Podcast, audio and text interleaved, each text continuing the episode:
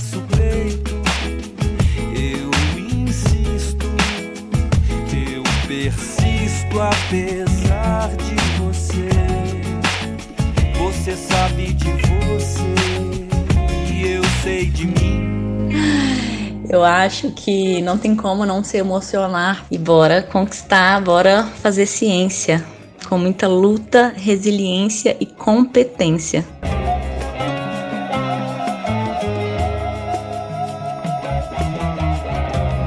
Olá pessoal, aqui é Delton Mendes, estou passando aqui rapidinho nesse programa tão especial com a participação da Pri e com a mediação da Lai, só para agradecer imensamente por todas as mensagens que temos recebido, que eu tenho recebido também, é, em função dos últimos programas, é, sobretudo os programas do, da série especial Mulheres na Ciência então agradeço imensamente a todos vocês, ouvintes, e também agradeço as pessoas que participaram da enquete feita ontem e anteontem no meu Instagram para a escolha do novo quadro do podcast, que é o Curta Ciência, que são episódios mais curtinhos, com informações muito legais, também comandados aí por pesquisadoras e pesquisadores aí do, do, Brasil afora, né?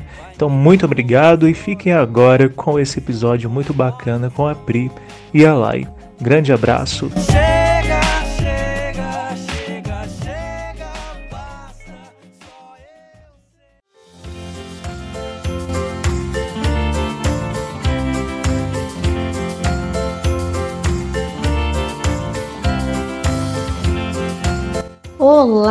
Queridos ouvintes, aqui é a Laiane Viol, sou licenciada em Ciências Biológicas pelo Instituto Federal do Sudeste de Minas, campus Barbacena, e hoje vamos para mais um episódio do podcast falando de ciência e cultura.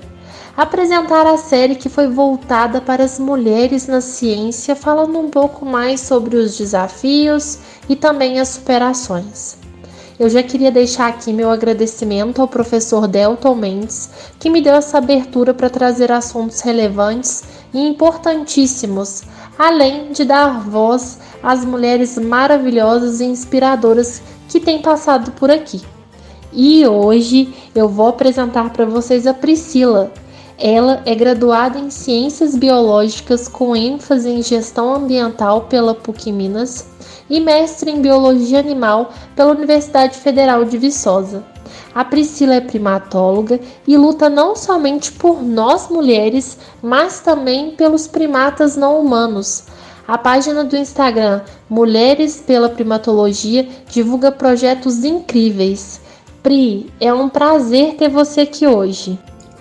Olá, pessoal! Primeiro, queria agradecer pelo convite e dizer que é um prazer para mim estar aqui nesse podcast hoje para a gente conversar um pouco sobre primatologia, sobre mulheres na ciência. E eu espero que a gente tenha uma troca muito gostosa, uma troca muito boa. Pri, e para a gente começar, me fala um pouquinho como começou o seu amor pela primatologia. Nossa, meu amor pela primatologia me acompanha desde sempre. Mas eu gosto de contar uma experiência muito legal que aconteceu comigo, que no final da graduação eu estava naquela dúvida se eu trabalhava com primatologia ou com herpetologia, porque eu também adoro anfíbio. E eu tava naquela coisa assim, preciso decidir, Deus me ajuda, né? A mãe de um grande amigo meu, inclusive, ela faleceu ano passado mas a gente tinha um vínculo muito legal, assim, e a gente teve o mesmo sonho no mesmo dia. É, eu lembro que ela me ligou, assim, num dia de manhã, falou: Pri, sonhei com você.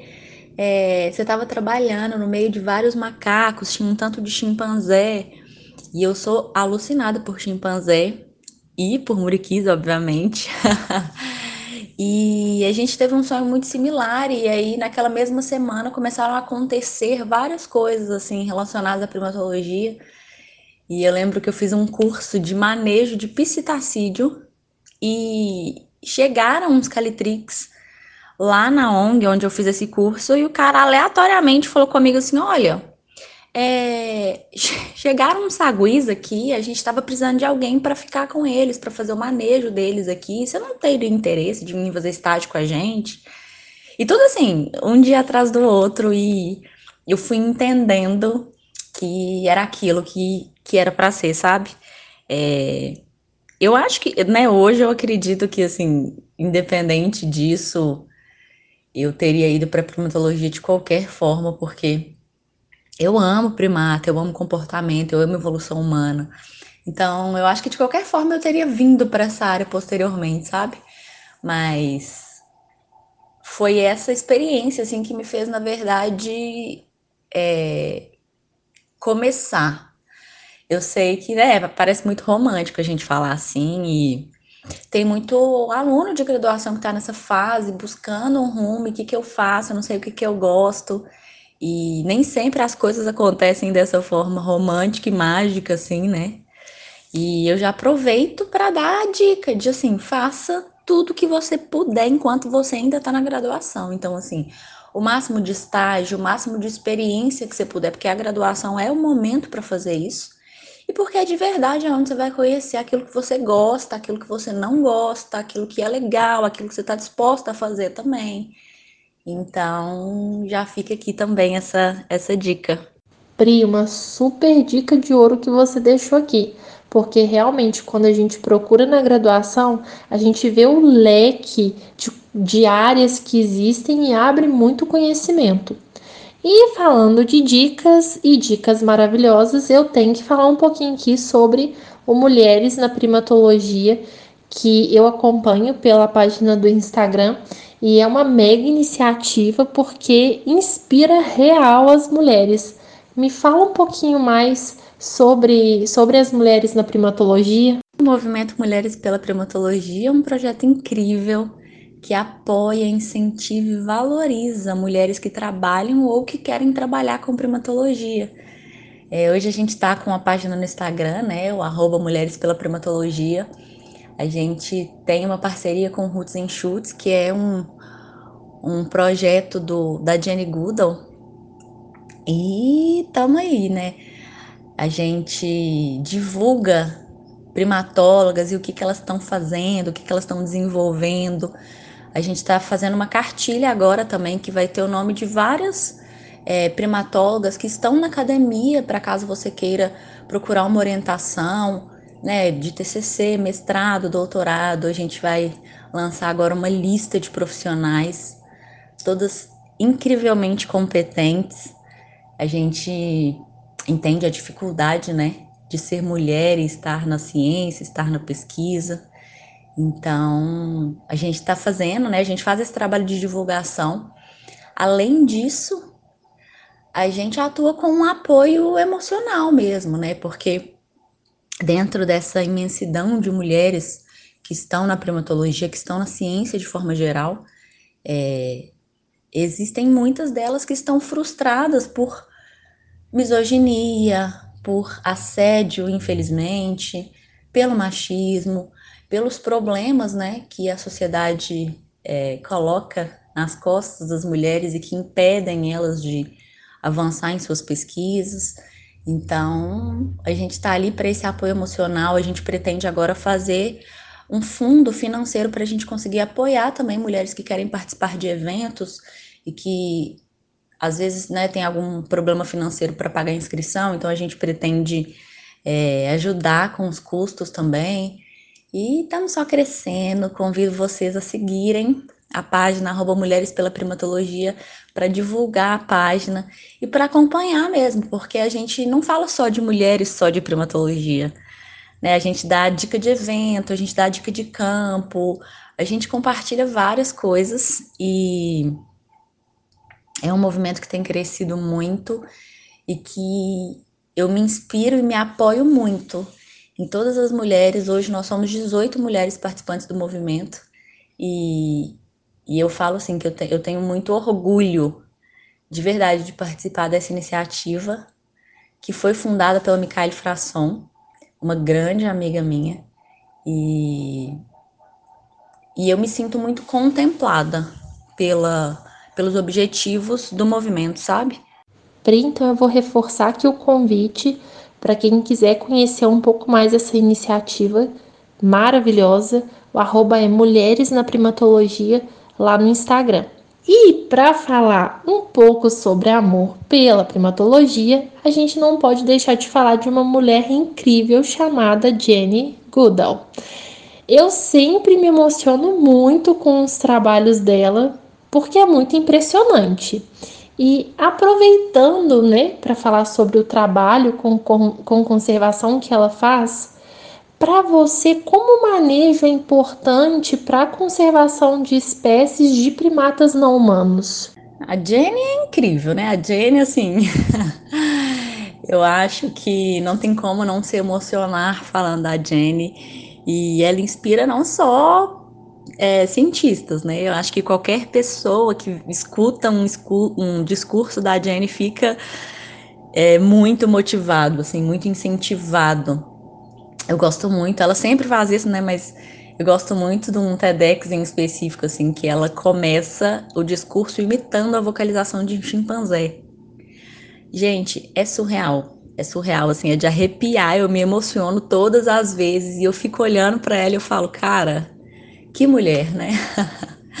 que mulher. E é muito legal a gente falar de manejo, é, levantar essa problemática, porque existe muito aquela discussão, né, de ai, manejo e cativeiro é certo, é errado, e vamos manejar de outras formas e como é que a gente faz para conservação? É, então é muito legal levantar essa temática aqui, porque a gente precisa entender que hoje, para conservação de espécies ameaçadas, e aqui a gente está falando de primata, né, mas de uma forma geral, o manejo ele é fundamental e ele tem que ser realizado. Então, assim, existem duas formas de, de manejo. O manejo indireto, que é quando você trabalha no habitat, reflorestando, replantando, e aí, consequentemente, a espécie vai se restabelecendo. E existe o manejo direto, que você manipula o indivíduo. Então, é pegar o indivíduo de um lugar, levar para outro, translocação, reintrodução, tira de cativeiro, solta em vida livre. E aí a gente se pergunta: isso funciona? Isso dá certo? O bicho está em cativeiro, mas. Né? Então, a gente tem aqui no Brasil, inclusive, vários exemplos, mas um exemplo lindíssimo, incrível, que foi o manejo realizado com o mico-leão dourado. Então, na década de 60, mais ou menos, só existiam, em média, 200, 300 indivíduos na natureza. Coimbra Filho começou um trabalho para a reintrodução desses indivíduos. Existiam vários animais em zoológicos espalhados pelo mundo, e aí ele pegou indivíduos dos Estados Unidos, que estavam em cativeiro, Lembrando que o mico-leão dourado é uma espécie endêmica do Rio de Janeiro, então ele foi levado, infelizmente, legalmente para vários zoológicos do Rio. E aí começou um projeto de reprodução desses bichos em cativeiro para soltura. Então vieram mais, mais ou menos 150 indivíduos de cativeiro para serem soltos no Rio de Janeiro, na reserva Poço das Antas. E hoje existem em média 3 mil indivíduos de mico-leão dourado soltos na natureza por causa de um projeto de reintrodução que começou com indivíduos de cativeiro. Então a gente pensa assim, olha, na época, né, existiam em média 200, 300 indivíduos em vida livre. É uma espécie que está fadada à extinção. Se não fosse por esse trabalho de, de reintrodução com indivíduos vindo de cativeiro. E assim, esse é só um dos milhares de exemplos que a gente tem é, eu posso falar de duas instituições que eu vejo o trabalho de perto, que eu acompanho, que é do Centro de Conservação do Saguis da Serra, é, da Universidade Federal de Viçosa, coordenado pelo professor Fabiano Rodrigues de Mello, que foi meu orientador no mestrado, o Bião, né, famoso Bião. E lá eles fazem um trabalho com Calitrix aurita e Calitrix flaviceps, que estão entre os 25 primatas mais ameaçados do planeta. E eles fizeram na Universidade Federal de Viçosa é, uma estrutura incrível para reproduzir esses animais e soltar na natureza. E tem a MIB, né? que eu não poderia deixar de falar. Quem me conhece, quem me acompanha, sabe que a MIB, o Muriqui Instituto de Biodiversidade, trabalha com o Muriqui do Norte. É uma instituição incrível, coordenada pelo Fabiano Melo também e pela Fernanda Tabacou, que trabalha com translocação de muriqui. Hoje é, existe um, um, recinto que chama Muriquis House, que está com vários indivíduos de Muriqui e já teve um nascimento dentro do cativeiro, chegaram dois filhotes, inclusive convido vocês a seguirem na, nas redes sociais também, tanto o CCSS quanto a MIB, arroba MIB, underline Muriqui, para vocês verem o processo todo, os filhotes, né? Chegaram filhotes lá essa semana e eles estão filmando esse processo todo. E são trabalhos que envolvem cativeiro para projetos de soltura em vida livre. Então, a conservação hoje entende-se que o cativeiro ele precisa, né? Ele tem um papel muito importante, não que ele precisa, mas ele tem um papel muito importante na conservação de espécie. Por quê? Porque por causa do tempo, né? A gente está falando de primatas que têm uma gestação longa de cinco meses, sete meses, dez meses, cuidado parental longo, então a mãe fica com o filhote dois anos, em média, e só depois que ela reproduz de novo. Eu tô falando da, daqui, né, dos nossos primatas, mas, por exemplo, orangotango, esses bichos ficam 10, 16 anos em cuidado parental. E aí você pensa como que é o processo de reprodução, né? Enquanto isso, você tem a destruição, você tem a fragmentação, você tem o desmatamento, você tem todas essas outras influências acontecendo muito mais rápido que o tempo de conservação, de reprodução, de sobrevivência das espécies. Então, por isso que o manejo é tão importante. Por isso que pegar no bicho e falar, olha, vou te tirar daqui, vou te levar para aqui, nesses casos é tão importante por causa do tempo mesmo. Então, fica aí a reflexão é, sobre a importância do cativeiro, né? E é obviamente a gente não está falando aqui de santuário, não sou a favor, a gente não está falando de cativeiros com condições é, mínimas para os indivíduos, onde eles não têm é, bem-estar, onde eles não têm enriquecimento ambiental, não estou falando sobre isso, né? A gente está falando de qualidades é, extremas para os bichos, até porque sem isso não tem reprodução, não tem sobrevivência, né? Então, queria que vocês refletissem um pouco sobre a importância dos cativeiros, a importância dos zoológicos para essa para manter a variabilidade genética, né? Os zoológicos eles sempre fazem essa troca de indivíduos para fazer manutenção gênica. Então, existem muitos detalhes, existem muitos trabalhos que os cativeiros fazem para conservação de espécies que são fundamentais para sobrevivência e permanência da espécie em vida livre. Vamos deixar aqui então essa reflexão super importante sobre manejo, Pri. As florestas cobrem hoje cerca de 30% da superfície terrestre, mas o equivalente a 50 campos de futebol desapareceram a cada minuto entre os anos 2000 e 2012, graças ao desmatamento, na maioria das vezes para aumentar a superfície de cultivo, mas a exploração de madeira, os incêndios, a pecuária em excesso e as mudanças climáticas também são responsáveis. A bacia amazônica é o lar da maior floresta tropical do mundo. Satélites no Brasil fazem a localização de desmatamentos ilegais e ajudaram a reduzir a prática após um recorde de 80% em 2004. Mas o problema continua. O desmatamento tem várias consequências, como a destruição das casas e o habitat da fauna, a redução da biodiversidade, o aumento das emissões de gases de efeito estufa, o rompimento do ciclo da água e o aumento da erosão do solo. As soluções possíveis são o manejo sustentável das florestas, o replantio de árvores e a reutilização e reciclagem de produtos de madeira. Segundo a organização WWF, as florestas tropicais podem desaparecer em 100 anos no ritmo atual de desmatamento. Sem florestas, o ecossistema global poderia entrar em colapso. Pri, a gente vê que a luta é constante tanto no quesito pesquisa quanto no assunto conservação Muitas mulheres estão à frente de importantes projetos, aliás. E como você se sente nesse mundo da ciência? Nossa, até é difícil responder essa pergunta, né? Porque assim, é complicado, é tenso, é difícil ser mulher nessa sociedade, né? Dentro da ciência, dentro da pesquisa, é, os boicotes eles são reais, a misoginia é real e tá escancarada, sabe? Tá escancarada. Mas uma coisa que, que me inspira, assim, que me motiva é perceber que dentro dos grandes nomes da história da primatologia estão mulheres incríveis. né? A gente falou da Jenny Goodall, tem Diane Fossey, tem a Karen Stryer, né? Que está aqui na atualidade aí no Brasil, que é uma deusa que trabalha com muriquis. E várias outras mulheres da atualidade que estão na carreira que eu me recuso a falar nomes aqui, porque senão com certeza vou esquecer. Mas a primatologia é uma área cheia de mulheres. Ainda não estamos ocupando, né, grandes cargos, grandes postos, mas ver, né, o, a história, o passado da primatologia, essas mulheres que fizeram esses grandes feitos, assim, acaba motivando a gente, sabe? Inspirando a gente mais. Mudando um pouquinho só de assunto, eu te acompanho, eu vejo que você sempre está fazendo campo.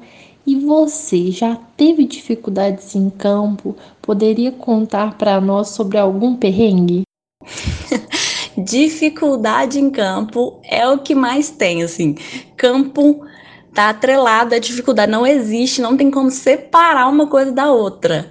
Então, assim, perrengue em campo é todos os dias, é todos os dias. Então, tudo que vocês imaginam acontece. Atolar carro, pegar chuva, molhar equipamento, o barco estragar, esquecer equipamento, você esquece a água, aí passa mal, aí picado por um enxame de abelhas, tudo, gente. e, e, é legal, porque essa é a parte divertida, né? Você saber que, tipo assim, cara, alguma coisa vai dar errado. Então, assim, tem que ter bom humor, tem que estar tá preparado. Então, eu já ando assim, bolsa de campo já tem que ter antialérgico, isqueiro, barbante, coisas que você vai precisar, assim. Teve uma vez que a minha, a minha bota descolou inteira, eu tava no, na metade do campo. E aí eu tinha uma fita crepe na minha mochila e eu enrolei a minha bota toda com fita crepe, porque eu tava andando, a, a, a, o solado simplesmente soltou, eu estava no meio da Amazônia. E o que, que a gente faz agora, né? então, assim, perrengue em campo é até difícil escolher e pensar um, porque todo campo é um perrengue novo.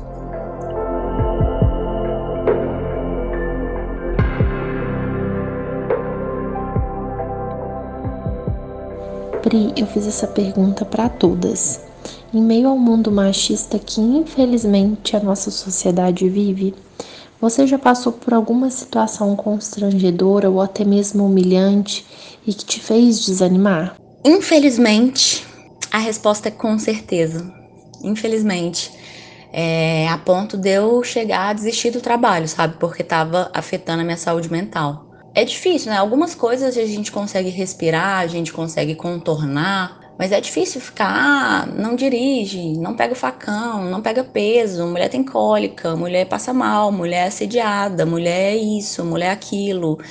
E chegou numa situação assim que eu tava sendo completamente anulada, né? Eu falava alguma coisa, a pessoa não me ouvia e eu dava minha opinião, a pessoa me ignorava. A a pessoa passava por cima de mim, assim, descaradamente. E, e é muito difícil, assim, é muito difícil. É, a gente tem que saber lidar, né? A gente tem que saber lidar porque nós somos mulheres. E muitas das vezes a gente está em campo com um homem, ou é sempre homem, né? A maioria das pessoas que estão a campo são homens, infelizmente. E você tem um mateiro, que geralmente é uma pessoa local, que está ali com um facão, né? Então a gente tem que saber se posicionar, a gente tem que saber ter pulso firme e sustentar o BO, né? Não pode não, não, não pode ter medo, né? Não pode. Porque uma das armas, né, que os machistas, os abusadores, eles usam é a sua fragilidade, né? Então é muito difícil e e é isso, assim, não tem, não tem muito muito o que falar, não, porque a gente está num, num processo, né? Às vezes parece que as coisas estão acontecendo e a gente está ganhando espaço, a gente está sendo ouvida, mas às vezes é muito nítido como é só uma coisa de para inglês ver, né? Mas estamos aí, né? Continuamos, resistência, resiliência e por isso que Mulheres pela Primatologia é um movimento tão incrível, porque a gente une forças em relação a isso também e a gente se ajuda em relação a esses, a esses momentos também.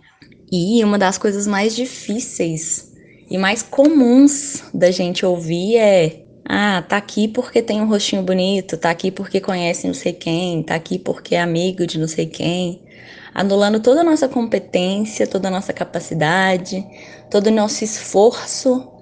Isso faz com que a gente tenha que mostrar o nosso trabalho é, com, muita mais, com muito mais voracidade e que a gente tenha que expor a nossa competência o tempo todo para as pessoas entenderem que a gente está ali porque a gente é boa, sabe?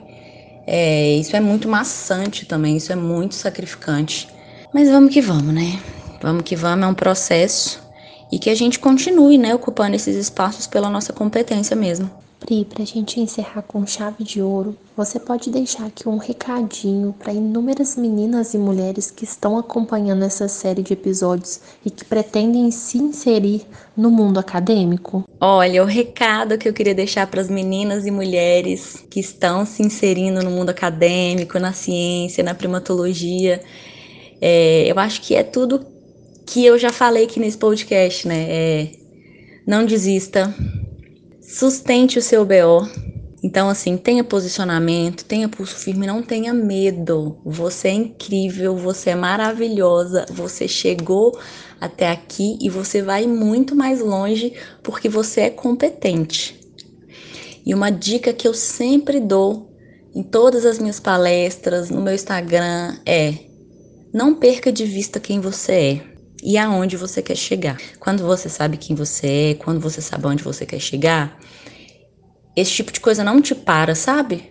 Então, assim, respira fundo, bota o cropped, reage, bota a coroa de princesa para você ser uma princesa cientista, primatóloga, competente, para você estar tá lá no topo e a gente vai estar tá te aplaudindo.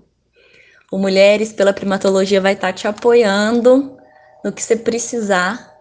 E assim, sempre em frente, não para, não para, não para.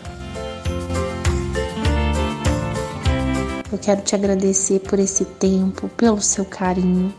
Obrigado por dividir conosco tanto aprendizado e tanto amor pela primatologia.